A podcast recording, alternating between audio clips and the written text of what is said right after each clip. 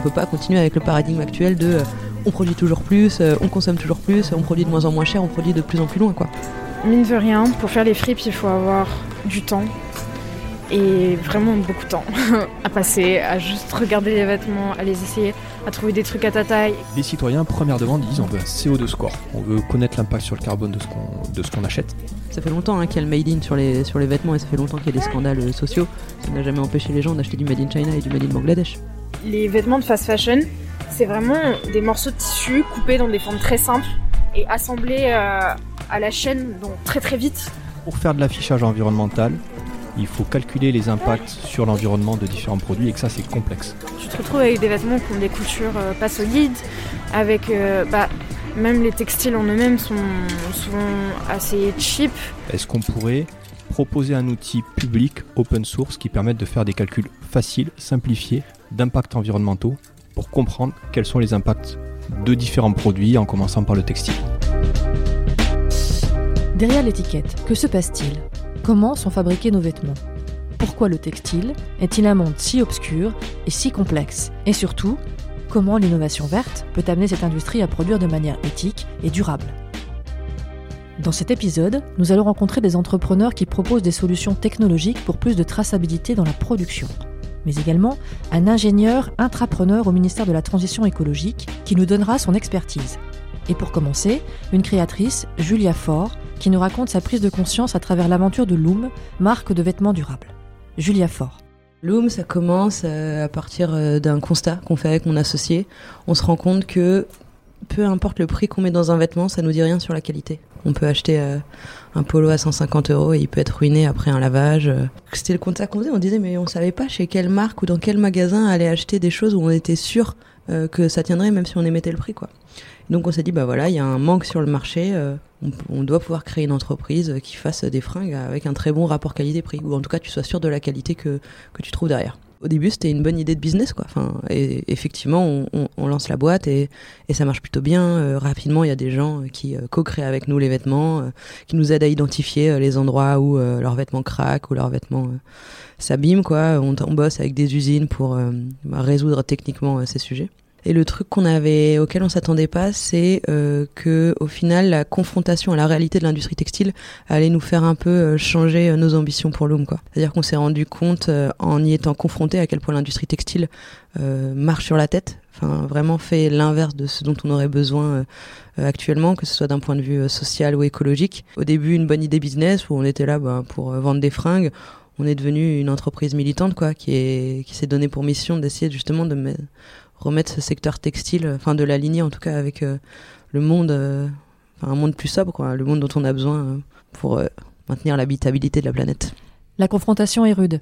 L'industrie textile impacte massivement notre planète et la chaîne de fabrication reste un mystère pour ses propres fabricants. Le premier défi, c'est donc de savoir qui fait quoi et ce qu'il y a exactement dans nos vêtements. Avec le projet Wikicarbone, incubé à l'écolab du ministère de la Transition écologique, Pascal Dagra, ingénieur intrapreneur, développe un outil de calcul d'impact environnementaux. Parce que faire de l'affichage environnemental, tel que le préconise la Convention citoyenne pour le climat, c'est complexe. Faire des calculs en disant je fais l'hypothèse que la teinture se passe au Bangladesh, je fais l'hypothèse que la confection se passe en Roumanie, je fais l'hypothèse que la filature se passe en Chine. Faire des calculs, c'est possible à partir du moment où il y a des données qui existent, mais ce qui est de loin le plus complexe euh, et le plus gros défi pour, euh, pour l'industrie, c'est déjà que, que les marques sachent euh, dans quel pays se sont passées ces différentes étapes. Et pour, pour ça, bah, le gros, gros, gros du travail et qui va nécessiter une énorme mobilisation des marques, qui va nécessiter un appui de la part de pas mal de, cabinets de conseil, de bureaux d'études, etc., c'est que chacun remonte sa filière pour aller mieux euh, maîtriser, mieux connaître sa traçabilité. Euh, et quelque part, l'affichage environnemental rendu obligatoire par la loi climat, demandé par la Convention citoyenne pour le climat, ça va être un accélérateur parce que si vous maîtrisez votre chaîne de production, si vous êtes capable de démontrer que oui, oui, oui, vous produisez dans des pays ou euh, dans des lieux, dans des sites qui sont bien maîtrisés, dont l'impact sur l'environnement est maîtrisé, vous pourrez vous en prévaloir dans votre calcul d'impact. Si par contre vous ne savez pas du tout euh, où se passe euh, la filature, la teinture, le tissage, le tricotage, etc., mais ben, par défaut, vous aurez une mauvaise note. Donc quelque part, il y a une carotte euh, qui est apportée par l'affichage environnemental et que Wikicarbon va essayer d'accélérer. Mais le gros du taf, c'est quand même bien que chacun aille chercher ses partenaires, ses sous-traitants, et que c'est vraiment le travail des, des bureaux d'études. Euh, le travail dans les euh, dix prochaines années, il est gigantesque dans l'industrie textile pour que vraiment chaque marque maîtrise mieux, se réapproprie bien son, son, sa chaîne de production. Pour remonter les filières textiles et réussir une telle identification, de l'extraction des matières premières à la fin de vie du vêtement, de nouveaux acteurs se saisissent du problème. Les startups Waro et Vigie, labellisées Green Tech Innovation, aident les marques et les consommateurs en déployant leurs outils, entre collecte de data, analyse et pédagogie autour des enjeux d'un moindre impact environnemental. Jeune ingénieur, Paul Capuccio, cofondateur de Waro, s'est lancé dans ce défi autour de la transparence du textile et de l'éco-conception. Pourquoi le vêtement? C'est surtout parce que euh, ça fait partie des grosses industries qui sont aujourd'hui euh, très impactantes pour la planète. Euh, en fonction des rapports et des études, c'est soit la deuxième, soit la troisième plus impactante en termes d'émissions de CO2 par exemple. Donc il y a des enjeux énormes et c'est aussi un axe où que ce soit le consommateur ou les entreprises ont un rôle à jouer très très fort et où donc il y a beaucoup de leviers à, à aller actionner et beaucoup d'accompagnement à proposer aux entreprises. Donc l'analyse de cycle de vie d'un produit textile, en fait, on va regarder toutes les étapes euh, que va subir un produit de euh, l'extraction des matières premières jusqu'à la gestion de la fin de vie. Ces données, elles sont cachées dans la chaîne de valeur de l'entreprise. Donc lorsqu'on est une marque textile, on a très souvent une chaîne de fournisseurs qui est très très longue, euh, avec une certaine opacité sur euh, l'accessibilité des données. Donc on va passer par toutes les étapes de euh, fabrication, de modification du produit, d'utilisation par le consommateur, et jusqu'à les étapes qui vont correspondre à une fois que le consommateur a utilisé son produit, comment euh, comment va finir ce vêtement. Cette analyse, nous, on la propose aux entreprises à travers un outil qu'on a développé chez Waro qui permet justement de récupérer les informations clés qu'elles ont sur le produit pour pouvoir mener des analyses et quantifier ces informations en impact environnementaux sur euh, différents indicateurs. Les indicateurs de l'impact environnemental sont aussi des indicateurs de société. Et la traçabilité, c'est engager une démarche éthique, la RSE, responsabilité sociétale des entreprises. Jocelyn Vogel est cofondateur de Vigie, start-up qui développe une application qui permet d'obtenir des informations claires et fiables sur les conditions de production d'un vêtement à travers un simple code barre. Pour ses clients, des entreprises du textile, l'enjeu de traçabilité rejoint celui d'une chaîne de valeur plus équitable. L'état actuel de, la traçabilité euh, dans la filière textile fait que, de manière quasi systématique, aucune marque ne connaît la totalité de ses fournisseurs. Quand on va parler de RSE, on va parler de conditions sociales, on va parler d'impact environnemental, on va parler de bilan carbone, on va parler de trajet, on va, voilà, on va regrouper, finalement, un vêtement va pouvoir regrouper quasiment tous les paramètres RSE qui existent euh, d'une manière générale. Mais si on n'a pas la donnée initiale euh, déjà pour euh, mesurer là où on en est, ça va être très dur effectivement de, de mener toutes ces actions. Donc Vigie s'attache à en premier lieu en tout cas, donner la capacité aux acteurs du textile à se créer un socle de données existant, récurrent, et en plus de fiabiliser cette information. La technologie est un levier absolument évident que l'on exploite au maximum. On a besoin de cette technologie pour aller plus loin que, que ce qu'il est possible de faire aujourd'hui. Néanmoins, on a la conviction que ça ne suffit pas. Euh, cet aspect collaboratif, partage d'informations entre tous ces multiples acteurs est impératif, euh, là encore, pour euh, rendre les solutions optimales. Et ne pas oublier qu'au travers de tout ça, il est important de bien considérer la répartition de la valeur entre les différents acteurs. J'entends par là qu'un fournisseur qui produit des efforts extrêmement importants pour rendre son étape de production vertueuse, se doit d'obtenir le, gain euh, par rapport à tous ces efforts. C'est là aussi qu'on doit euh, encourager les acteurs qui euh, prennent le sujet en main et qui transforment leurs usines pour rentrer dans euh, cette, euh, dans cette transformation de manière extrêmement concrète. La transformation verte de l'industrie textile peut passer par la technologie, mais la prise de conscience est nécessaire, à travers le monde, de la part des marques qui vendent les vêtements que nous portons tous les jours. Ces dernières années, la fast fashion a fait son entrée. Des événements terribles comme l'effondrement de l'immeuble du Rana Plaza en 2013 à Dhaka, la capitale du Bangladesh, ont mis au jour les pratiques d'acteurs peu éthiques. Le bâtiment abritait plusieurs ateliers de confection au service des marques internationales. Bilan 1127 morts. Cette catastrophe est un des symboles de la fast fashion, la mondialisation du vêtement. Entrepreneuse militante, créatrice de la marque de vêtements Loom, Julia Faure a mis un pied dans la réalité de la confection et s'est confrontée à la difficulté de produire de manière éthique dans une industrie de la mode et du commerce qui favorise la fast fashion. Moi, je suis né en 88, donc euh, je, pense qu'on peut s'appeler la génération Rana Plaza, où en fait on a vu des images de, de, des, des dégâts de l'industrie textile sur, euh, sur les humains et en particulier sur les femmes hein, qui fabriquent euh, les vêtements. Donc très tôt, on s'est dit bah non, nous on va pas faire ça, on va produire au Portugal et voilà, euh, tout est résolu quoi. Et en fait, euh, même en produisant au Portugal, on a compris un des paradigmes de l'industrie textile, c'est-à-dire que nous, quand on allait, globalement, on fait des basiques de bonne qualité. hein. C'est ça qu'on fait. On allait dans une usine, on lui dit bah voilà, on va faire un t-shirt blanc euh, super résistant. Euh, Qu'est-ce que c'est votre gamme super résistante, votre basique quoi? Qu'est-ce que c'est? Ça, doit être la matière que vous vendez à tout le monde. On dit ah non non ça ça on n'a pas. Par contre, on a de la nouveauté. Et en fait, c'est vraiment c'était hyper bizarre parce que les usines aussi marchent en collection. Elles nous disent bah voilà nos dernières collections. Il y a là il y a des inclusions de lurex, de paillettes, etc. Et en fait, ça n'a pas toujours été le cas, quoi. Il y a une époque où l'industrie textile n'était pas tournée sur la nouveauté. Euh, Il y a une époque où l'industrie textile était euh, tournée sur la qualité. C'est quand euh, globalement, euh, c'était avant la fast fashion, quoi. Euh, avec l'arrivée de la fast fashion, euh, on a on a changé de paradigme dans l'industrie textile. On s'est dit qu'on s'en foutait de faire de la qualité, que les seules choses qui importaient c'était le bas prix, donc faire le truc qui coûte le moins cher possible.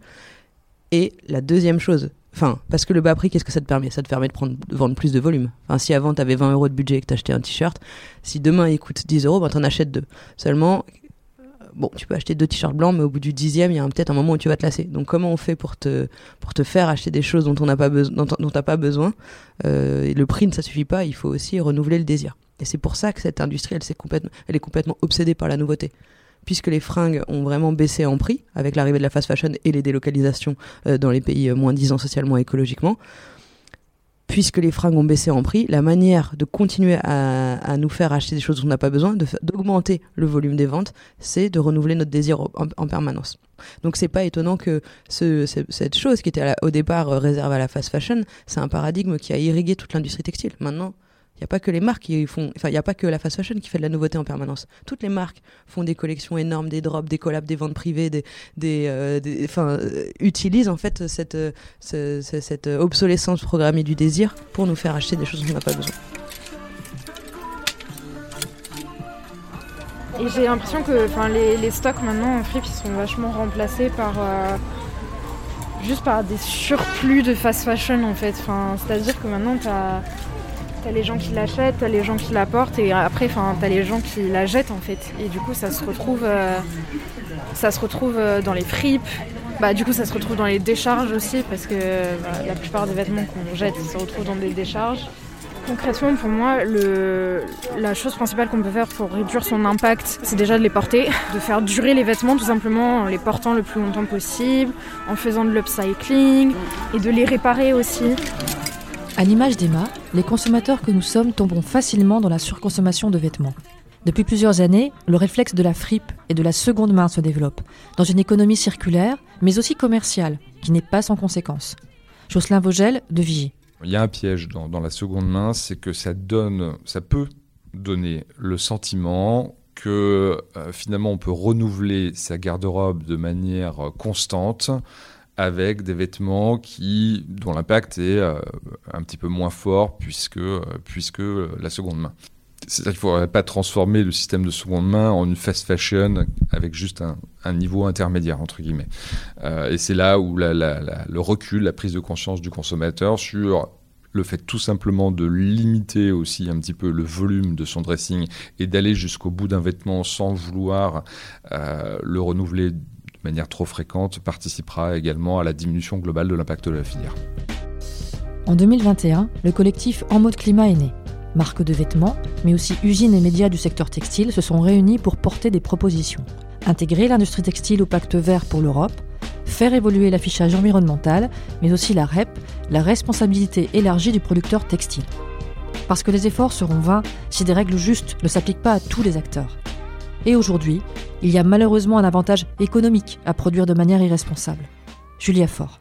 les marques n'ont pas changé. Quoi. Il n'y a personne euh, qui a relocalisé sa production euh, euh, en découvrant soit le salaire minimum qui est proposé au Bangladesh, soit l'impact carbone de la production là-bas, en sachant que leurs, usines tournent surtout à l'énergie qui provient des centrales à charbon. Quoi. Donc effectivement, à partir de ce moment-là, la seule chose qui reste, on se rend compte, bah oui, non, ce qu'il faut, c'est faire changer les lois en fait. Ça, ça inspirer, euh, inspirer, c'est presque inspirer ou montrer l'exemple. C'est presque une manière de nous, faire, perdre du temps.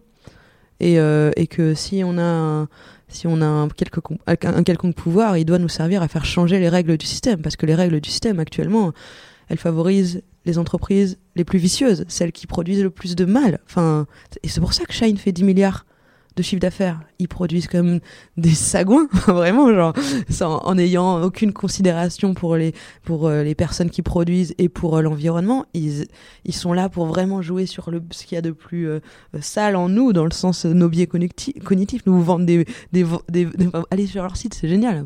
Des robes à 3 euros avec tous les dark patterns de la Terre sont sur leur site. Ils sont là, achetez, vous en achetez 3, vous en aurez un offert. Et si vous achetez plus de 40 euros, vous aurez la livraison offerte. Attention, 16 autres personnes sont en train de regarder. C'est vraiment, c'est vraiment, ils ont toutes les pires, ils ont fait les pires choses du textile et c'est ceux qui en sont en train de gagner le marché.